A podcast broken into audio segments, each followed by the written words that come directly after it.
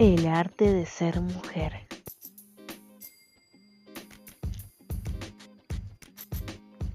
Belleza y perfección. Por, por Carmen de Burgos. Sin más, comencemos. Capítulo número 1.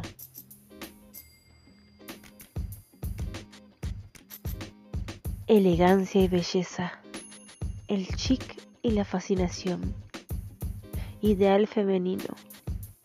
La mejor definición que se ha hecho de la mujer es sin duda la que dice que es un ser de amor, un ser de gracia, aunque su verdadera definición no podía ser compendiada en una obra de tomos interminables, en todas las mujeres, en las muertas, en las vivas y en las por nacer están las letras que componen la novela de la mujer, la novela pintoresca en la que no hay verdaderamente definiciones, sin contar las altas cualidades espirituales de la mujer. A esta le basta para vencer durante siglos con su gracia y su belleza. Solo con ellas la mujer ha desempeñado un papel importante y decisivo en la suerte de la humanidad. La mujer es un ser de sentimientos encontrados, de ideas diferentes. En todo Shakespeare y en todo Balzac, en sus centenares de mujeres, no se puede llegar a un resultado homogéneo. La mujer es la diversidad y solo en algo que es apariencia, sonrisa, superficie, aureola. De ella se puede encontrar cierta unidad, ciertas leyes, cierta estética en lo que será materia fluida, transparente, cristalina, casi de este libro. La base de esa gracia, de ese arte de la mujer, de su modo de elevar su belleza está más que nada en la anécdota, en el capricho, en las genialidades que alguna mujer, gran mujer, ha tenido.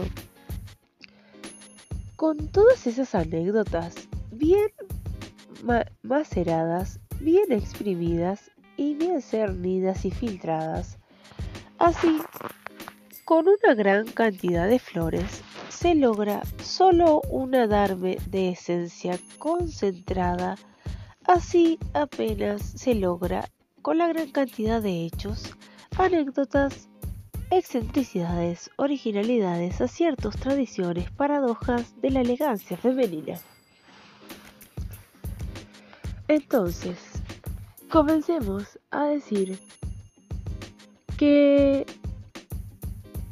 el que caiga bien, la elegancia es una cuestión de consejos estéticos, nada preciso y rudo, sino una suave imprecisión y dentro de la imperfección ciertas reglas secretas difíciles de decir en voz alta. Porque todo lo relativo a la elegancia es cuestión de pensamiento.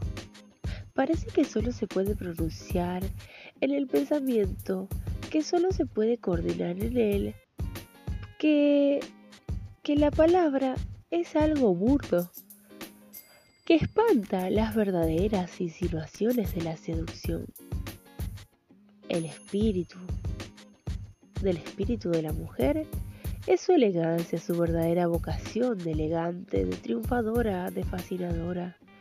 Pero ¿cómo hacer comprensible, inteligible y poner un poco al alcance de todos la revelación de este espíritu del espíritu?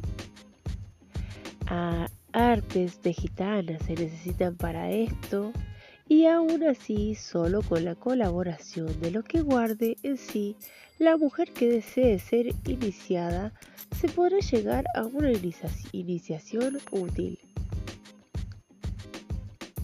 Este kit divinum de la elegancia parece que no podrá ser sabido definitivamente si no es por medio de de una verdadera anunciación, una reservada anunciación que en su soledad venga a despertar a la mujer como una cosa musitada por el arcángel de la elegancia.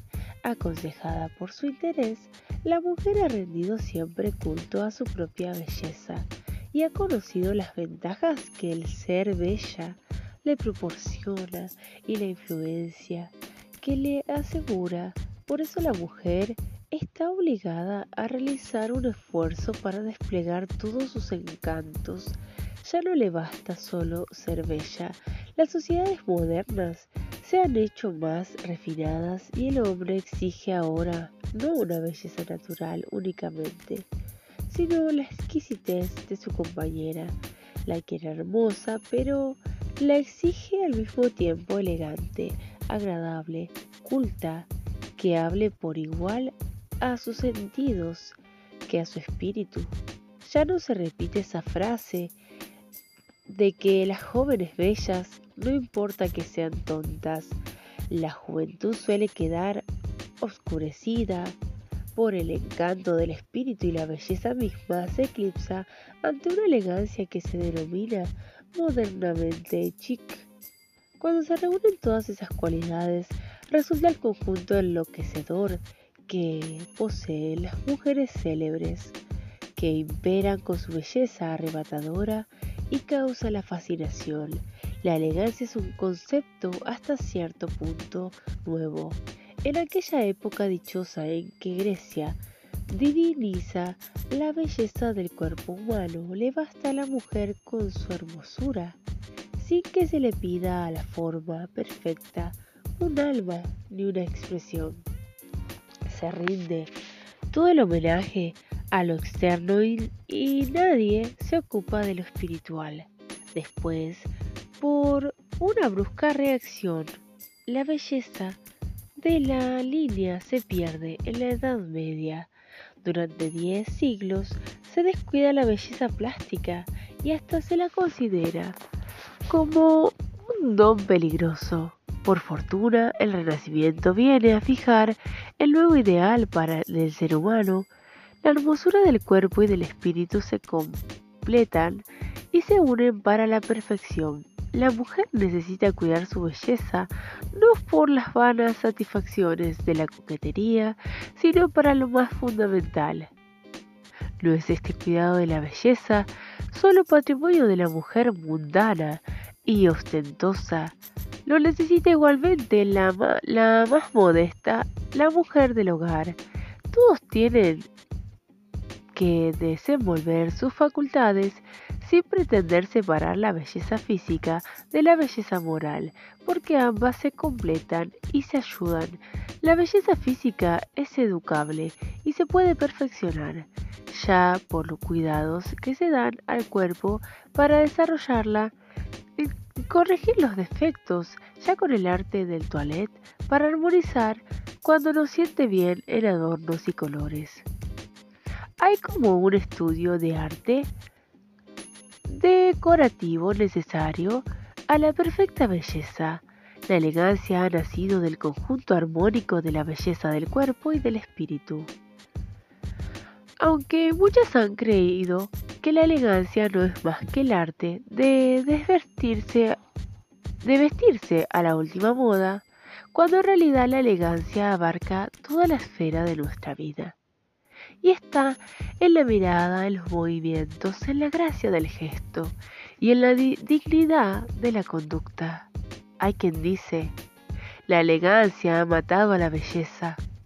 Los jueces parisienses harían encerrar a Freud en San Lázaro si Freud se presentara con el esplendor de su divinidad natural y consciente absortos en conceder a una belleza artista lo que pide a causa de su traje, de su sombrero, de su sonrisa, refiriéndose a una de esas muchachas del pueblo que atraviesan las calles desiertas de los barrios bajos, envueltas en las peores faldas, sin gracia y con la belleza descubierta. Las gentes dicen, las muchachas guapas, nunca, pero nunca Tal frase saluda el paso de una dama de lujo y de prestigio. Para alabar a las tiranas actuales se emplean otros adjetivos. La, deliciosa señora tal, la, exquisita señora tal, la exquisita señora cual, la extraordinaria señorita aquella, la elegante señorita esta. Es que la elegancia es el perfume de la hermosura y la espiritualidad. Es como si éstas fuesen dos electricidades contrarias, destinadas a complementarse y a completarse para ser fecundas y de cuya unión brota esa luz que se denomina, según sus grados, distinción, chic, encanto y fascinación. Verdaderamente, estas son cualidades difíciles de definir. Para llegar a una síntesis de este grado supremo de elegancia de que forma el chic, reuniremos algunas definiciones dadas por artistas escritores llenos de espiritualidad. El chic es la elegancia. El chic es a la elegancia lo que el perfume a la flor. El chic es a la elegancia lo que el espíritu a la inteligencia. El chic es la sonrisa de la elegancia. Es un punto rosa que se pone sobre la I del verbo vestir. Es la elegancia que tiene un alma. Es el talento de hacer valer lo que se lleva y de llevar lo que hace valer. Es llevarla con comodidad lo que otras no encuentran cómodo llevar. El chic no es la distinción ni la gracia, es lo brillante, lo vivo, lo suave, lo desenvuelto. Es el único encanto que se lo debe todo a él mismo. El chic es el arte de hacerse notar, de agradar y, y de prometer. El verdadero chic es un don para los otros. Es lo picante, la pimienta puede frizar en la excentricidad, pero debe guardar un tono armónico. Es el florecimiento de la hermosura, de lo clásico y de la fantasía, es separar la personalidad de las impersonalidades de la moda.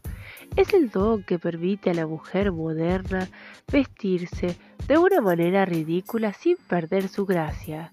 Es nada y todo lo indefinible la belleza del diablo. Se da una graciosa fórmula para conseguirlo. Se toma y se mezcla un poco de distinción, de picante, de rebuscamiento, algunas pizcas de buen gusto y de elegancia, y se le añade un no sé qué de particularidad y se salpica todo con un puntito de excentricidad. Así resulta el chic. No falta quien se subleve contra esta cualidad. El chic, tal como lo comprenderá. La mitad de las mujeres dicen es llevar el corsé, destrozando las caderas y los vestidos que deforman la línea del cuerpo y toda su gracia los sombreros que engullen a las delgadas y empastan a las gruesas, los peinados con más poetizos que pelo, postizos, las botas incómodas, todo lo que es pintura, falsedad, afectación, todo lo que no es bonito es chic. Consultando todas estas opiniones se saca de consecuencia que el chic es como el conjunto de toda elegancia, originalidad, espiritualidad y gracia, adquirida por una cultura, la educación y la mundanidad de una mujer inteligente. Por eso el chic viene a legitimar hasta las extravagancias y tiene el poder de cumplir a la belleza, supliendo en muchos casos se ha llegado hasta decir que la elegancia perjudica a la belleza, puesto que no nos gusta una belleza desprovista de gracia. Tal vez en esto se exagera. Lo que hay de cierto es que preferimos el encanto de la expresión a la frialdad de la belleza plástica y sin alma. Sobre la belleza de 15 abriles y test de manzana de la campesina. Tiene la gran dama la belleza del arte y del estudio que cautiva aún más. Nuestra época refinada y exquisita exige espiritualidad en todos los órdenes de la vida y la mujer está obligada a conquistar el grado de perfección que está a su alcance. La mujer necesita no, no solo cuidar su belleza física, sino también su cultura mental y tomar un inteligente interés por las cosas del día, por el arte y por la literatura.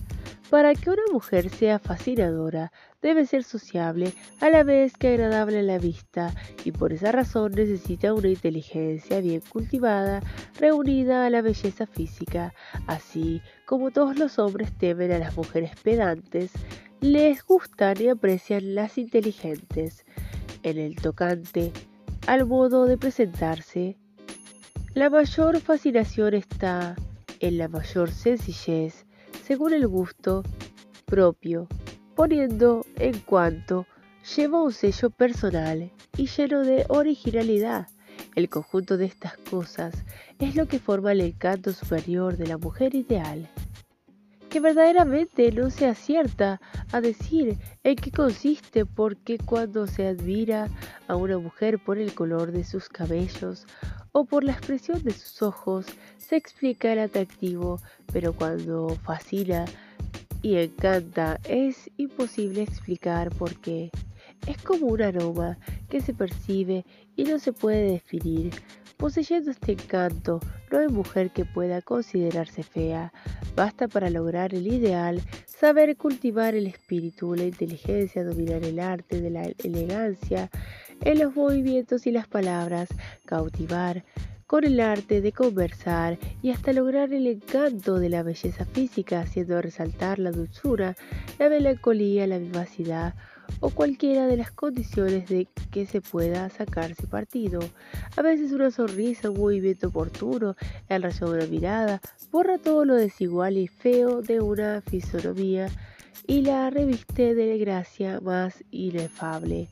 Sobre todo, no hay que dar demasiado crédito a los moralistas que repiten, basta de ser buenas para ser amadas, basta ser buenas para ser amadas. La experiencia añade, sed buenas, pero no olvidad el ser también bellas y encantadoras. Es verdad que se puede amar a una hermosa alma dentro de un cuerpo desdichado. Se cuenta el caso de que María Estuardo siendo Delfina de, de Francia, depositó un día un beso en la boca de Alain Chartier, que estaba dormido en el jardín y que al sorprenderse su dama de honor de que besaba al hombre más feo de el reino, le contestó, ha besado la boca de donde salen las más hermosas palabras. He besado la boca de donde salen las más hermosas palabras. Pero esta admiración no constituye el amor y la poesía que ansiamos en la vida para ser felices. Se necesita la expresión de la belleza física y la espiritual para encontrar el ser perfecto. La hermosura plástica no seducirá si sirve de moldura a la fealdad o a la insignificancia moral, pero tampoco el sentimiento estético tendrá satisfacción si la belleza del espíritu aparece oculta en la fealdad física. Se exige el conjunto armónico de un modo imperioso, lo bueno y lo bello, esas sublimes abstracciones de la humanidad que tiende hacia lo más perfecto, se confunden en una sola. Téngase en cuenta que no es esta una cuestión. Baladí el poseer estas condiciones asegura la felicidad de la vida y a ellas deben hasta los triunfos más legítimos y desinteresados, pues nadie en ningún orden de la existencia puede a la influencia simpática que ejercen los seres bellos e inteligentes para inclinar el ánimo a su favor. Capítulo número 2. El espíritu de la moda. Su afinidad con las costumbres, influencias que crean las modas, la moda, que los espíritus superficiales miran como cosa frívola, encierra un sentido profundo que no ha desdeñado tomar en cuenta sabios y psicólogos para completar los estudios sociológicos más serios, demostrando así que hasta en las cosas que parecen más triviales hay algo oculto, desconocido que las agiganta y las ennoblece, algo muy importante, muy recóndito, capaz de revelar por sí solo toda el alma de una época, todas las costumbres y todo el espíritu de un pueblo. En este caso está el arte de la indumentaria, la moda, analizando para comprenderla bien de a poco se va poco a poco descifrando su misterio, ese misterio incomprensible para la mayoría que cree arbitrarias, arbitrarias sus raras metamorfosis, sus caprichos, sus coqueterías, sus veleidades, su juego al escondite, arte y ciencia. No podemos desdeñar la indumentaria como no podemos desdeñar la arquitectura o la música. Una forma de traje corresponde a un estado del espíritu de un pueblo, lo mismo que su literatura o su estilo arquitectónico. El traje corresponde a unas costumbres, a unas necesidades de una época. De una época. Mismo, modo, del, mismo del modo que esas costumbres, esas necesidades, esa época van de la armoniosa corrección de líneas un templo griego a las pesadeces de la arquitectura romántica, la augusta majestad del gótico o las magnificencias de Bizancio. Hay una correspondencia en todas las manifestaciones. ¿No recuerda la columna dórica, el plegado de los peplos de, de lino blanco y las trenzas de una cabellera. Y al mismo tiempo, ¿no hay en la túnica Jonia una evocación del cielo azul del Ática y de las pastorales del hongo? ¿No se adivina en el vestido de las aulotriadas la sencilla melopea de su flauta que rima con los cantos de Homero.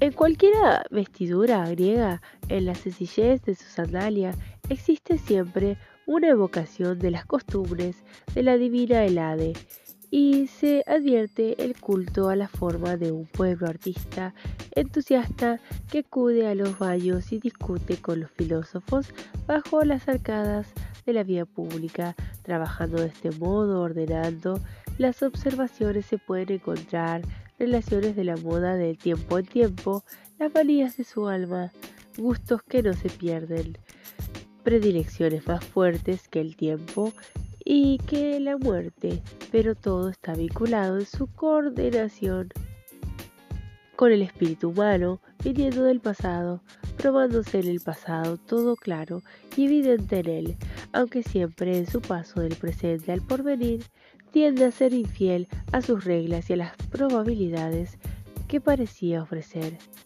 Taine, descifrando el alma de una sociedad entera a través de su pintura, Ruskin leyendo una historia a los pueblos en los muros de piedra de los viejos edificios, como Jorge Smith en los ladrillos de la caldea, nos ha enseñado a saber mirar. En las láminas de los museos, en la heroína de la novela, tenemos libros vivientes, fuentes de historia más difíciles de penetrar, cerrándose obstinados como si no quisieran dejar escaparse el poema de los chifones, con su secreto delicioso en su misma fragilidad y su encanto de lo inestable que aumenta sobre belleza.